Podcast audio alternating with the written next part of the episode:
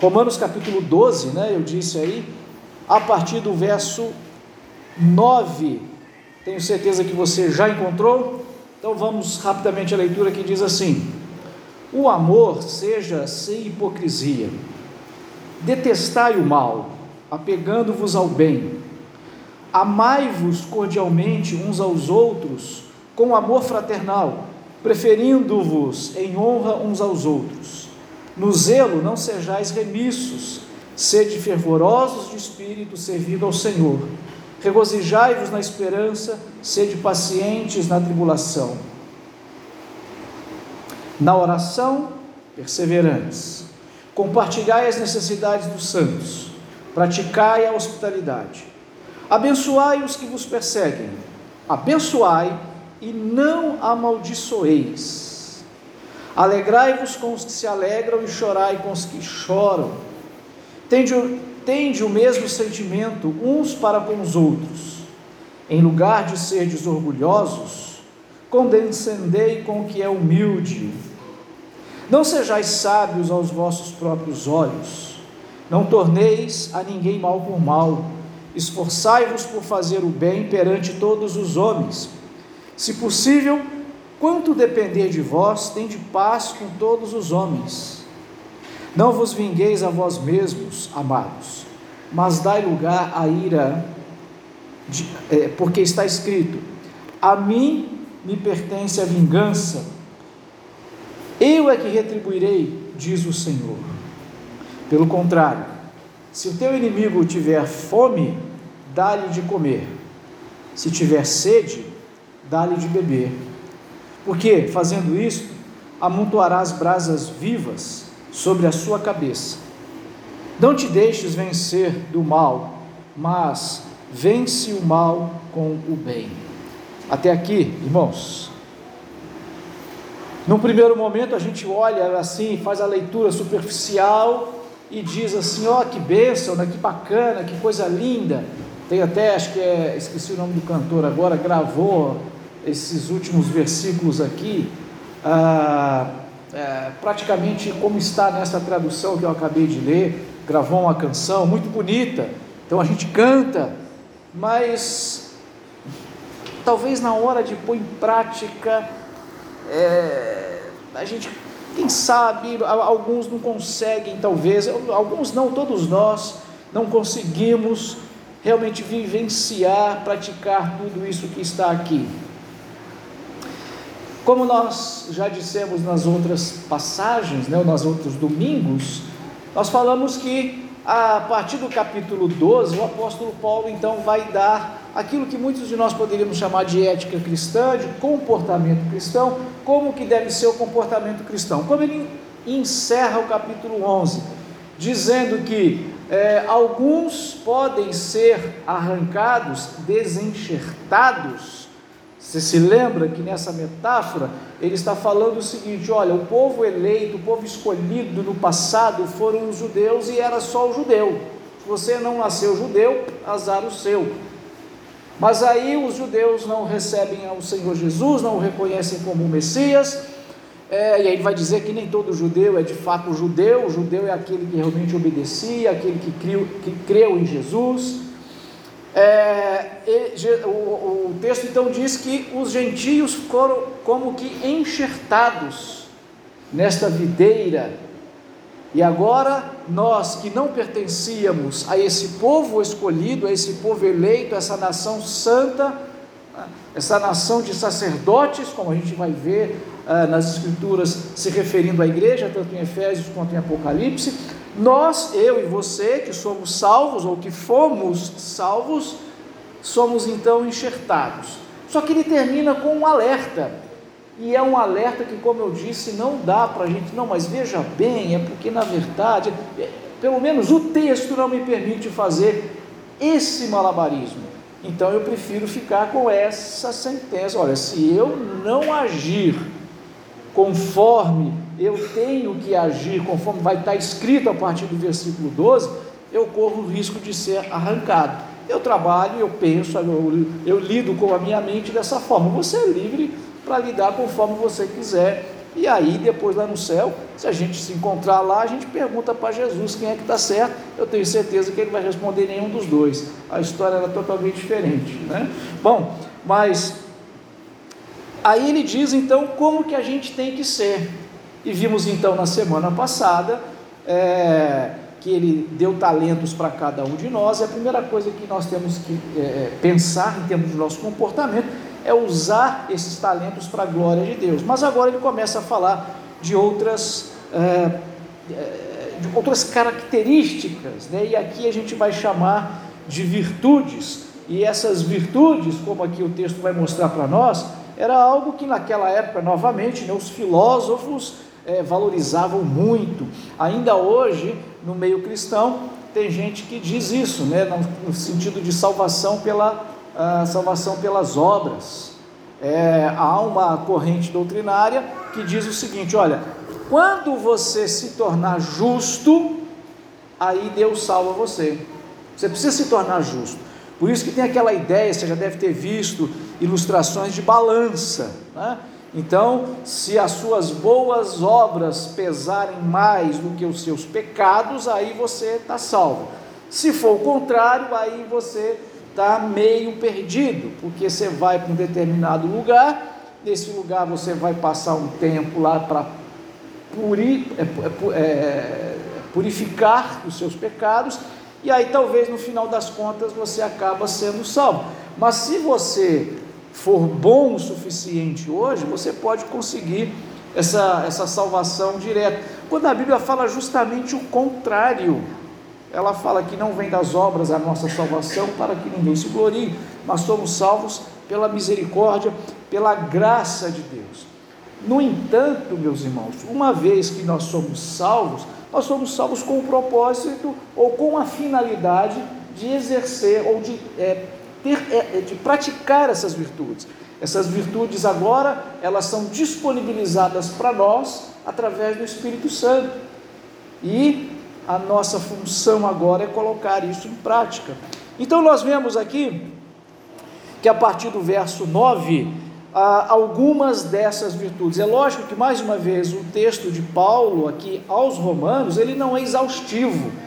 Ele vai completar isso em outras cartas que a gente vê mais adiante, Coríntios, aliás, em todas elas, ele sempre traz alguma ah, algum outro elemento. Por isso que é, a nossa Bíblia, né, ela tem os 66 livros e ela não é só o livro de Romanos. Mas aqui estão, é, talvez, eu não sei se as principais, mas certamente as mais difíceis. Vamos lá. Primeira delas aqui eu estou chamando de amor, amor, amor. Três vezes amor. É porque é isso original é isso que aparece. Ele vai falar de três, vai usar três palavras diferentes que nós traduzimos com amor, mas que quando a gente entende o termo original fica é, muito mais amplo, muito mais claro para nós. Primeiro no versículo 9, quando ele está falando de amor ali no versículo 9, ele usa aquela famosa palavra que você já conhece, do ágape. E aí eu quero recomendar que você leia lá os quatro amores do C.S. Lewis, que você vai aprender muito mais é, com ele do que você está ouvindo aqui agora. Vai complementar, mas pelo menos aqui você já vai ser despertado para essa, para essa pesquisa, para essa busca. A gente sabe que esse verbo ágape aqui, esse primeiro amor que ele está falando, esse primeiro termo que está traduzido por amor, isso é um verbo de ação.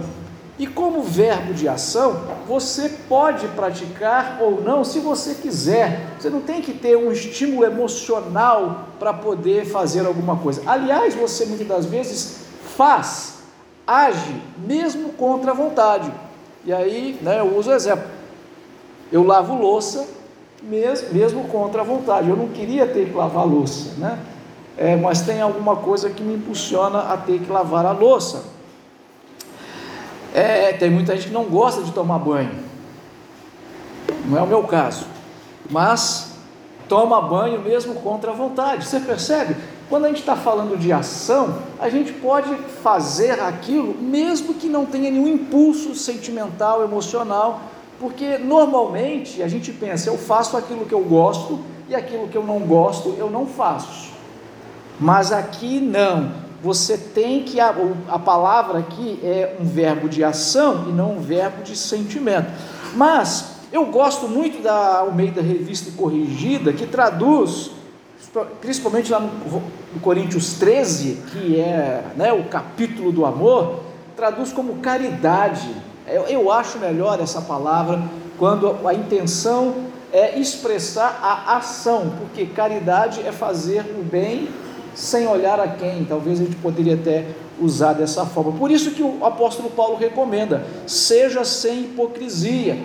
E aqui, a hipocrisia, aqui nesse caso, eu entendo como, muitas das vezes, aquilo que até ele já falou antes, nós falamos no domingo passado, mas aqui a gente complementa, de fazer por marketing, fazer o bem para aparecer, né? fazer o bem para ser visto por todos, olha como que eu sou bom, como eu dou esmolas, como eu contribuo.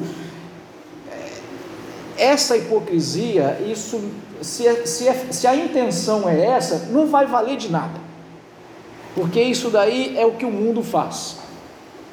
Às vezes a gente vê muitas ONGs, muitos institutos, é, muitas é, é, é, é OCIPs fazendo obras maravilhosas, mas a grande maioria delas faz porque tem desconto em imposto de renda. Tudo que ela faz, todo, todo investimento nessas mega empresas, todos esses investimentos que eles fazem, eles deduzem isso no imposto de renda. Então, eles não estão fazendo porque amam os pobres, eles estão fazendo porque eles querem desconto no imposto de renda. Né? E às vezes é até melhor mesmo dar diretamente para alguém que vai ser beneficiado do que dar para o governo, né? porque o que o governo sabe fazer de bom é desperdiçar dinheiro público. No verso 10, então, o apóstolo Paulo agora vai usar duas outras palavras, né? Então, é, as, essas duas palavras, filo e filostorgo, elas se aplicam aí sim a sentimento. Então, uma se aplica mais quando fala de sentimento de amizade, por isso o amor fraternal aqui ele vai usar é, na nossa tradução vai aparecer dessa forma. E a outra fala de amor entre os familiares, amor entre o pai, o filho, a mãe, a filha, entre os irmãos. Quando você tem essa família que realmente é totalmente equilibrada, é uma família é, que está dentro dos mais profundos princípios bíblicos. Por isso que a relação, as ações, as nossas ações no seio da igreja ela envolve todas essas características, ela envolve o amor prático que nós temos que ter uns para com os outros, mas também a gente não deve agir de maneira assim tão, talvez assim, tão, tão, tão, tão mecânica, né? tem que sim, a gente tem que envolver um sentimento de amizade, a gente tem que cultivar eh, essas emoções para eh, ter a amizade com todos, da mesma forma com que a gente é, alimenta né, aquele amor familiar, é, talvez, talvez assim, o que 99% das vezes vai ficar mais caracterizado é justamente o amor de, de mãe e filhos, né? o amor da mãe pelo filho, principalmente por causa da gestação, da amamentação, tudo isso colabora para que essa vivência, essa experiência desse sentimento seja uh, o mais próximo daquilo que Deus está pedindo para nós. Então ele diz que esse sentimento tem que ser alimentado entre nós. Por isso que às vezes, uma coisa que eu tentei fazer aqui no passado, mas na nossa igreja aqui não funcionou, eu não sei porquê. Né? Eu fui uma igreja e tinha lá o seguinte, depois do culto tinha uma garrafinha de café e aí o pessoal tomava café, batia um papo, e olha que não era culto que terminava oito e meia, como aqui a gente termina, não. o culto terminava nove, nove e meia. E o pessoal acabava assim, mas até para poder esse, ter, ter, esse momento da gente desenvolver a, a, a alguma, alguma, alguma conversa, alguma amizade. Eu sei que muita gente trabalha, ainda mais nós aqui no litoral, tra, trabalhamos durante o dia, é, muitos trabalham de domingo a domingo, outros na segunda-feira tem que estar acordado já às 5 horas da manhã, já precisa ir trabalhar. É, é, claro que eu entendo tudo isso, eu mesmo sou assim. Né? sempre dormi cedo, muito cedo. Na minha infância, a minha adolescência, adolescência já não, porque já comecei a trabalhar com uns 14, 15, mas até essa idade aí, 8 horas da noite estava dormindo. Quando 8 é, horas da noite era, assim, já era tarde. Na infância, 6 horas da tarde já estava na cama para dormir. Era literalmente como funciona lá em Minas, dormir com as galinhas. Para quem tem galinha sabe que das 5 e meia, 6 horas ela já vai para puleiro. Era assim que a gente fazia. É, então hoje eu, eu, continuo mais ou menos mantendo esse ritmo, então vou dormir mais cedo mesmo. Mas é, não digo que a gente tem que ficar aqui até 11 horas da noite batendo papo, jogando conversa fora, mas talvez uma despedida um pouco mais demorada, né? até para a gente se conhecer. Né? Porque, né, irmãos, vamos orar. Quando eu falo assim, já tem gente em pé para picar mula. Veja, não receba como uma crítica, por favor, não é isso. Né? Mas é que se você não se der a oportunidade para conhecer, para conversar, não vai acontecer nunca. Né? É assim que a gente desenvolve esses laços de amizade, esses laços de afetividade. Então, nós somos incentivados aqui a desenvolver, a cultivar isso na igreja. Né?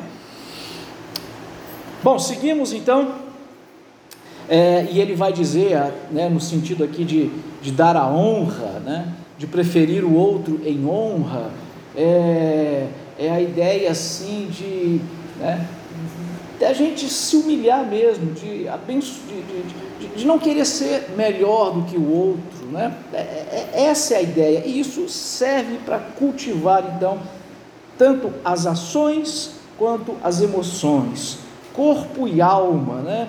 É, é, é, ou alma e coração, se a gente conseguir entender o coração como mente e não o coração como sentimento. A alma sim seria a sede dos sentimentos. No versículo 11, o apóstolo Paulo então vai falar sobre a diligência. É, esse é, é o encorajamento para que nós nos dediquemos ao trabalho. Olha de novo o apóstolo Paulo falando sobre isso. No Antigo Testamento, a palavra culto, ela tem o sentido, a palavra culto, a palavra que é traduzida por culto no Antigo Testamento é serviço, trabalho. Por isso que é, é, é, na, na, língua inglesa, por exemplo, quando eles vão colocar, você já viu a nossa placa, Igreja Batista Bethesda, culto, domingos e quartas, sete horas da noite. Lá eles colocam serviço. Segundas e quartas, sete horas da noite. Por que serviço? Porque essa é a ideia do culto, trabalho. Por isso que quando nasce o protestantismo, né, o pessoal assim que, que, que não é muito afeito à questão de trabalho, né, critica muito, principalmente o Calvino, né, não por causa do calvinismo, mas porque Calvino foi um dos que resgatou essa teologia do trabalho. A gente tem que trabalhar. O apóstolo Paulo fala sobre quem não trabalha não coma. Né? É, e que nós devemos nos dedicar ao nosso trabalho, e o nosso trabalho, seja o trabalho que você faz, se é faxineiro, se corta capim, se é engenheiro, se é médico, se é professor, se é farmacêutico, se é qualquer outra coisa, é, o seu trabalho tem que cultuar a Deus. As pessoas têm que olhar para esse trabalho e dar graças a Deus e ficar é, assim, é, é, contemplativa, digamos assim, de alguma forma, ainda que subliminarmente, apontando para Deus, mas muito mais o serviço, o trabalho religioso, que no nosso caso hoje é esse aqui que nós fazemos. E para que esse trabalho religioso aconteça, para que tenha as escolas bíblicas dominicais, as escolas bíblicas da quarta-feira, os cultos no domingo à noite, existe toda uma necessidade hoje, aquilo que a gente falou no domingo passado, do trabalho, dos talentos, das, é, é, é, das suas habilidades, que precisam ser colocadas em prática para que o culto a Deus aconteça. Então nós temos que fazer isso com diligência, com dedicação, com esmero. Cultuar a Deus é trabalhar para Deus. Então nós prestamos esse culto que nós estamos fazendo aqui agora é um serviço, é um trabalho que nós estamos fazendo para Deus. É lamentável que é, parte de ideologia né, sempre apontou o trabalho como algo desgastante. Né? Ah, o trabalho é ruim, o trabalho é chato, o trabalho é cansativo, eu queria me aposentar, não queria fazer nada. Você percebe como Satanás inverte tudo mesmo, meus irmãos? É impressionante. E a gente embarca na, do Satanás, muitas vezes sem perceber. Como nós precisamos da palavra de Deus para abrir os nossos olhos. Como nós precisamos disso?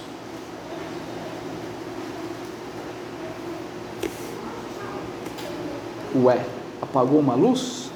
Acho que. Ah, tá. é, seguindo aí nos versos 12 em diante, é, o apóstolo Paulo vai falar de três virtudes aqui: alegria, esperança e paciência. É lógico que ele junta tudo, mas eu queria é, tecer aqui algumas ideias dessa questão aqui de alegria, né? esperança e paciência. Você percebe, eu já falei muitas das vezes que na filosofia se fala muito sobre felicidade. E uma coisa que me intrigou, continua me intrigando, porque eu ainda não me dou por satisfeito para com as respostas que eu já encontrei. Eu acho que tem que me aprofundar nisso. Mas o que me intrigava é o seguinte, que por exemplo, o fruto do espírito não é felicidade, é alegria. Então, se o fruto do espírito é alegria, então tem alguma coisa de excelência na alegria e não na felicidade. Mas, então, uh, o que eu tenho encontrado até agora é que alegria é contentamento, não apenas um estado de felicidade, porque a gente só consegue estar feliz se as coisas estão bem. Se as coisas não estão bem, as circunstâncias do bem, a gente não está feliz, a gente está infeliz. Agora, a alegria não depende desse, do, das circunstâncias ou do estado de coisas. Então, o alegria é estar contente. E quando a gente está contente, está contentado, estou contente com o que eu tenho, a gente não murmura, a gente se acomoda. E aí, quando a gente está contente, a, gente pode estar contente com todas as situações, e não significa que estar contente é não estar sentindo as dores. E a gente vê no caso agora das enfermidades. É, a gente pode ver né, como que um crente verdadeiro se coloca diante da situação da guerra, por exemplo, como está acontecendo. Nós aqui estamos, graças a Deus, bem, nem, nem passamos perto é, de uma situação como aquela, se bem que a violência urbana no país é absurda, se você assistir os jornais todos os dias, você vê situações de guerra. Aliás, no Brasil, morre assassinado por ano mais gente do que por, em um ano, do que muitas guerras é, entre países durante todos os anos em que essa guerra aconteceu. É, então, a gente talvez não está numa guerra declarada contra uma outra nação, mas existe uma guerra interna que não é chamada de guerra. Então, eu acho que até certo ponto nós não estamos tão livres assim, mas ah,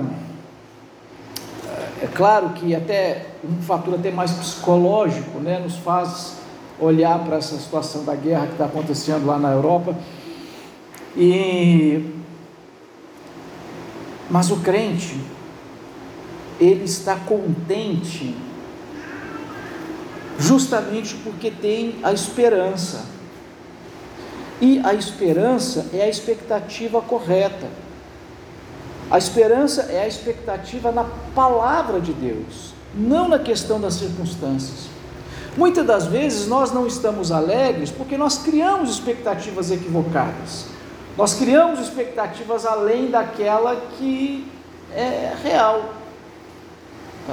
A gente pode, e aí eu quero até colocar muitos exemplos aqui nas questões até familiares. Vezes a gente faz uma expectativa de um cônjuge e depois ela é frustrada. Talvez o problema, é, estou dizendo que é essa a regra, essa é a verdade. Eu estou olhando um aspecto da situação mas a gente olha, a, a, a nossa expectativa é que foi equivocada. A gente faz uma expectativa do filho hum, e ele não cumpre aquela expectativa, porque a nossa expectativa foi maior E a gente se frustra, não porque é a realidade, mas porque a nossa expectativa estava maior. Eu lembro de uma vez, é, e aí eu vou contar uma, uma, uma, situação que aconteceu comigo, para você ficar com pena de mim, como eu fiquei com pena de mim naquela vez. É, mas assim, é, num determinado momento da minha adolescência, sabe que adolescente quer andar na moda, quer andar com a turma e tal, e os meus amigos da escola, né, com os tênis de marca, principalmente os tênis, né, eram tênis de marcas famosas e tudo mais, e é lógico, eu era louco para ter um igual aquele, mas além de não ter um tênis de marca, eu não tinha tênis. E o único que eu tinha estava com um rombo desse tamanho no, no fundo, né? É, do sapato, e ali era ruim, eu colocava um papelão ali para funcionar o negócio mais ou menos e tudo mais. E aí uma pessoa uh, disse para mim assim que, ó, oh, eu vou te dar um presente. Eu não sei que ocasião que era de dar presente. Se era dia das crianças, se era dia, se era Natal, eu não sei o que, que era. Sei que tinha um negócio desse. E eu criei aquela expectativa de que eu ia ganhar um tênis. E no dia que ela me deu o presente, ela deu uma régua escolar. Você imagina a minha decepção com a pessoa. Mas ela nunca disse que ia me dar um tênis. Né? Ela disse que ia me dar um presente, até porque todo mundo estava ganhando um monte de coisa e eu ganhava nada. Enfim, na cabeça dela, ela fez uma coisa maravilhosa, mas a minha expectativa estava extremamente exagerada. Eu nem sei como é que foi a cara que eu fiz quando pus a mão na régua. Não sei se ela percebeu o tamanho da minha decepção. Às vezes nós fazemos essas expectativas assim muito exageradas é, com as outras pessoas. E em razão disso, em razão disso nós ficamos tristes, nós perdemos a alegria. Mas quando nós colocamos a nossa esperança, e aí, meus irmãos, em Deus e na Sua promessa, olha, não interessa porque quem é o responsável pela guerra, mas o crente, e eu, tô, eu digo isso porque eu tenho visto testemunho de alguns crentes lá da Ucrânia, é, eles não estão tristes, porque eles sabem em quem eles têm posto a confiança deles, que é no Senhor. Então não interessa saber quem é que começou, quem é que é o responsável, por que está acontecendo, não interessa. Porque o crente verdadeiro, eles estão colocando a esperança deles no Senhor, por isso eles estão alegres. E alegria não é a mesma coisa que felicidade. É lógico que sente, é lógico que ora, é hora que sente a dor, mas a esperança deles estão uh, na palavra de Deus.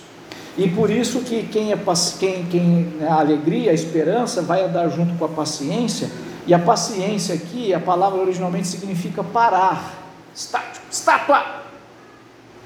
Não mexe.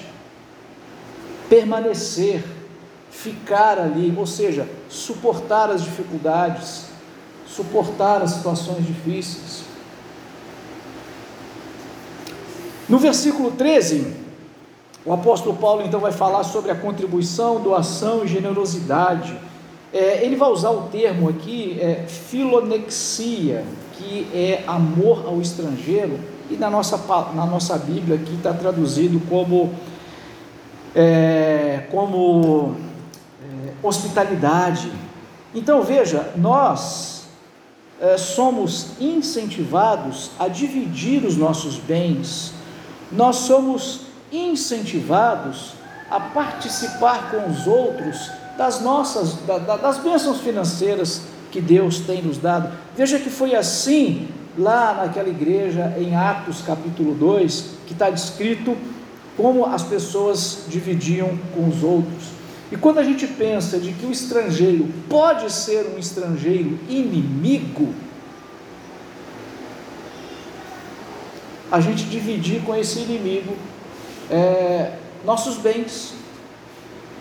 No verso 14, a ordem aqui é para abençoar os que nos perseguem.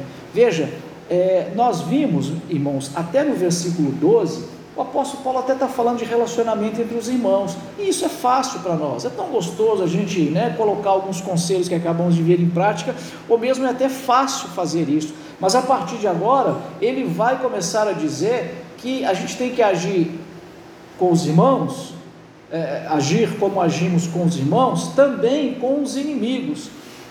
E a, nessa ação com os inimigos, a gente vai ver que ele vai mais longe ainda. Por isso que ele, quando ele fala de dividir os nossos bens, dividir os nossos bens com os inimigos. Então vamos imaginar aí numa situação é, de guerra, ou né, numa situação como nossa aqui, de pessoas que são violentas, que roubam, que assaltam, aí de repente uma pessoa que você sabe até que já roubou a sua casa, já roubou alguma coisa seu, está precisando de alguma coisa, você ir lá e dividir os bens com ela. A gente pode entender esse estrangeiro, é claro que esse estrangeiro aqui, o termo original se refere a pessoas de outras nacionalidades, mas às vezes aquelas pessoas que nos fazem mal, elas são estrangeiras para nós, são estranhas a nós. Então ele diz abençoar os que nos perseguem. Como que nós abençoamos? Como que a gente faz isso? Primeiro, orando por eles, clamando a Deus para que ele ou né, os inimigos também sejam alcançados pela graça, orando para que coisas boas aconteçam para com ele é como a gente orar pela conversão daquelas pessoas, daqueles que nos fazem mal. E aí você pode colocar isso dentro do seu contexto, como eu disse, contexto familiar. Como é que eu vou orar para uma pessoa aqui que dentro da minha própria casa só me prejudica? Essa é a atitude correta.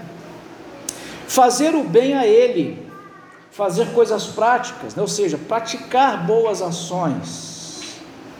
Mas a outra aqui, meus irmãos, a outra recomendação é não amaldiçoar. E esse não amaldiçoar aqui, ela tem o, o, o, o, o sentido que nós aqui, até no contexto brasileiro, nós dizemos de jogar praga. Mas o termo bíblico é fazer oração imprecatória. Sabe, fazer aquela oração para pedir que Deus mate, para que Deus possa agir de alguma forma. Ou seja, nós não podemos nem agir contra, nem, ao, nem mesmo orar para que a desgraça alcance aquela pessoa. E ele está falando de quem? Esse, comportamento é para com aquele que a gente considera inimigo. Inimigo é aquela pessoa que me maltrata, que me magoa, que me ofende, que me humilha, e muitas vezes até que me agride. Pode até ser uma agressão física mesmo. Esse é o comportamento. Veja, e no que diz respeito a uma agressão física, né, isso não significa que eu não possa até procurar a polícia, por exemplo. Não está dizendo isso.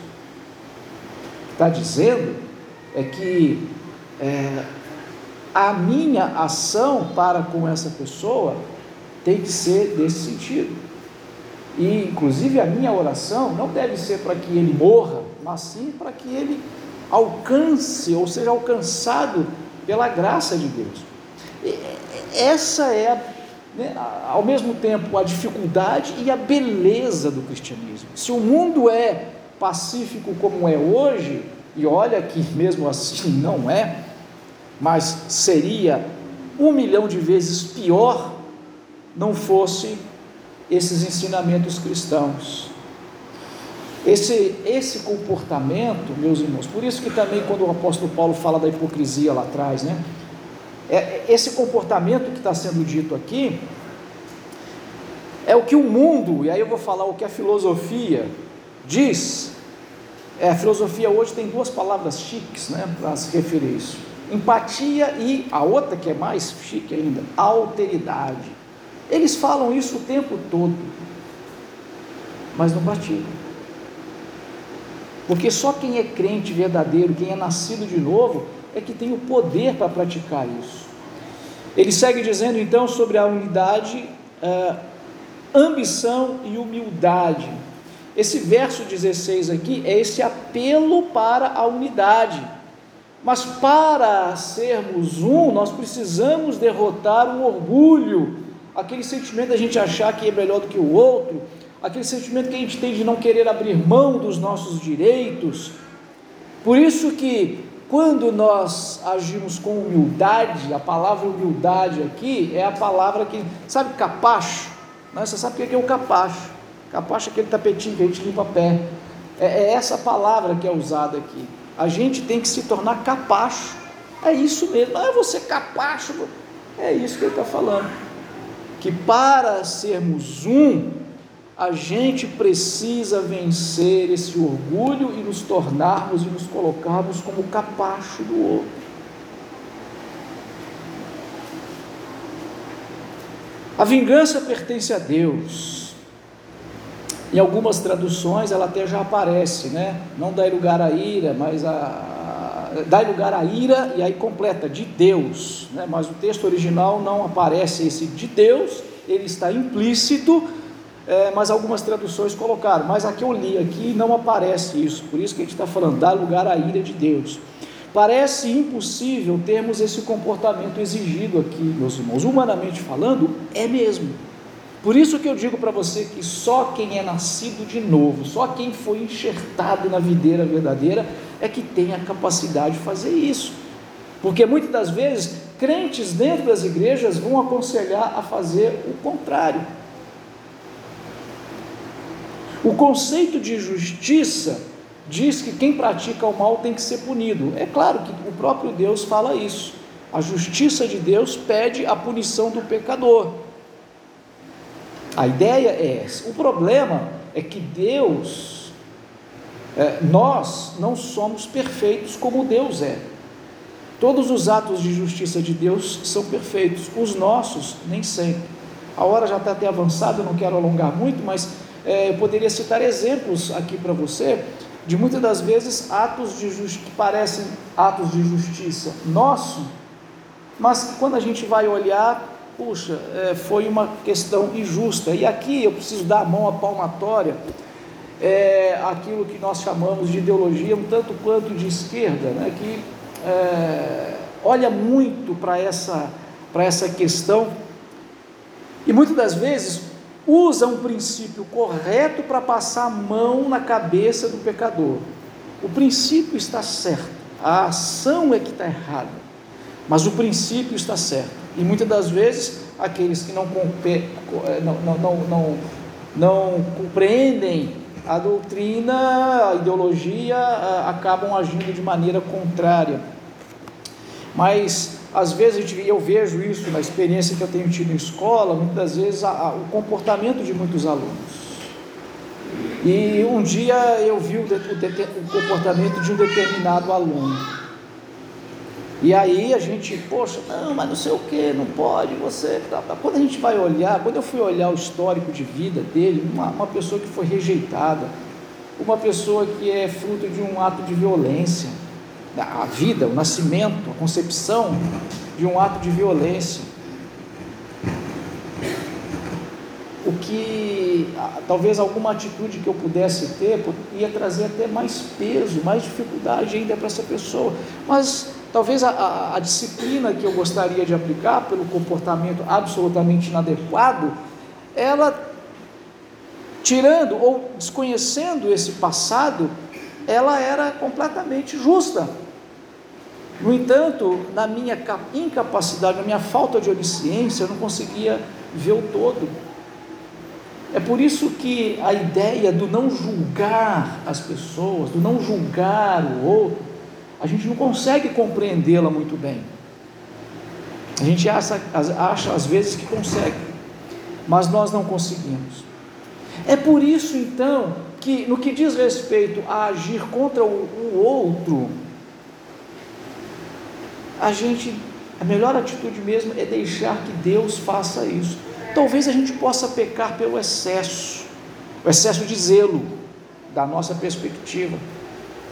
Então, por exemplo, se tem alguém que, bom, poderia usar muitos exemplos aqui, mas vamos usar um de alguém que é, de repente, né, sei lá, me confundiu com alguém e eu estou passando na rua e me agride fisicamente, me dá lá uns socos, porretadas e tudo mais. Eu, absolutamente inocente. Bom, poderia revidar, eu poderia chamar a polícia, e, ou ir abrir um boletim de ocorrência, processar e a pessoa responder o processo. Claro, eu posso fazer tudo isso, e tudo isso não estou dizendo que não se deva fazer. Mas talvez eu poderia chegar e falar assim: eu não vou fazer nada, eu vou entregar para Deus, Deus vai cuidar disso. Talvez alguns poderiam até, e talvez sim, essa atitude, ou essa atitude está exagerada. Você tem seu direito, não seja bobo. Não, mas eu prefiro entregar isso para Deus, entendendo que é esse o conselho que está sendo dado aqui. Ainda que eu seja levado a pensar que sim, não peco por ir à polícia e denunciar aquela pessoa. Não, eu sei que talvez, né, muitas vezes não faria por medo, né? Ah, se eu fizer, aí ele vai me matar, que é um traficante. Aí eu não estou fazendo por medo. Não, não estou dizendo nessa condição. Eu estou dizendo que se a minha atitude for uma atitude de entendimento de que esse texto fala que nem nesse caso eu devo levar adiante, eu devo entregar para Deus. Então, nessa circunstância, nesse contexto, eu tenho certeza, meus irmãos, de que Deus tem a melhor solução, que Deus não vai deixar passar isso batido, que Deus vai fazer a coisa certa. E aí, muitos vão pensar assim: você está errado, isso é uma coisa muito idiota, eu não sou essa, essa, eu não tenho esse sangue de barata, o que é justo é justo, é, é isso, aquilo, outro, e eu não acredito que Deus possa é, estar dando esse tipo de conselho. Eu acredito que sim, meus irmãos, por uma razão muito simples. Talvez nesse exemplo hipotético que eu dei para você, talvez eu consiga realmente identificar que eu estou sofrendo a mais absoluta injustiça. Mas por causa da minha natureza pecaminosa, eu posso estar eu posso cometer um equívoco. Eu posso cometer uma ação injusta. Eu posso dizer alguma coisa que talvez não tenha sido eh, realmente a, a realidade dos fatos. E assim, por causa da minha natureza pecaminosa, eu posso cometer uma injustiça. E a injustiça do outro não justifica a minha injustiça.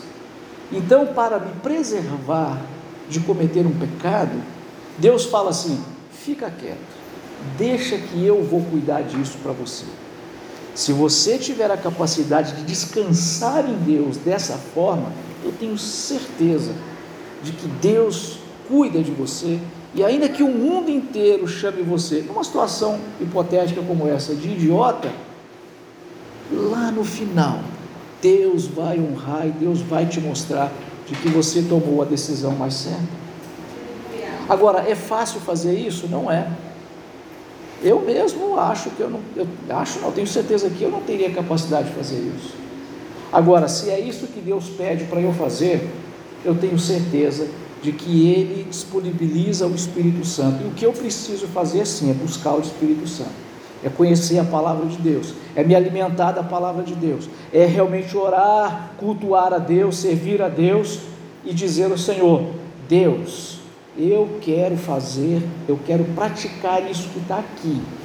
Se você desejar isso com toda a força do seu coração, Deus vai potencializar você para suportar as mais ridículas, as mais indecentes, as mais absurdas injustiças. E Deus vai cuidar de você. Que Deus nos dê entendimento claro das Escrituras e que Deus nos conceda capacidade, enchimento do Espírito para viver essa vida que Ele pede aqui. Amém, queridos? Oremos.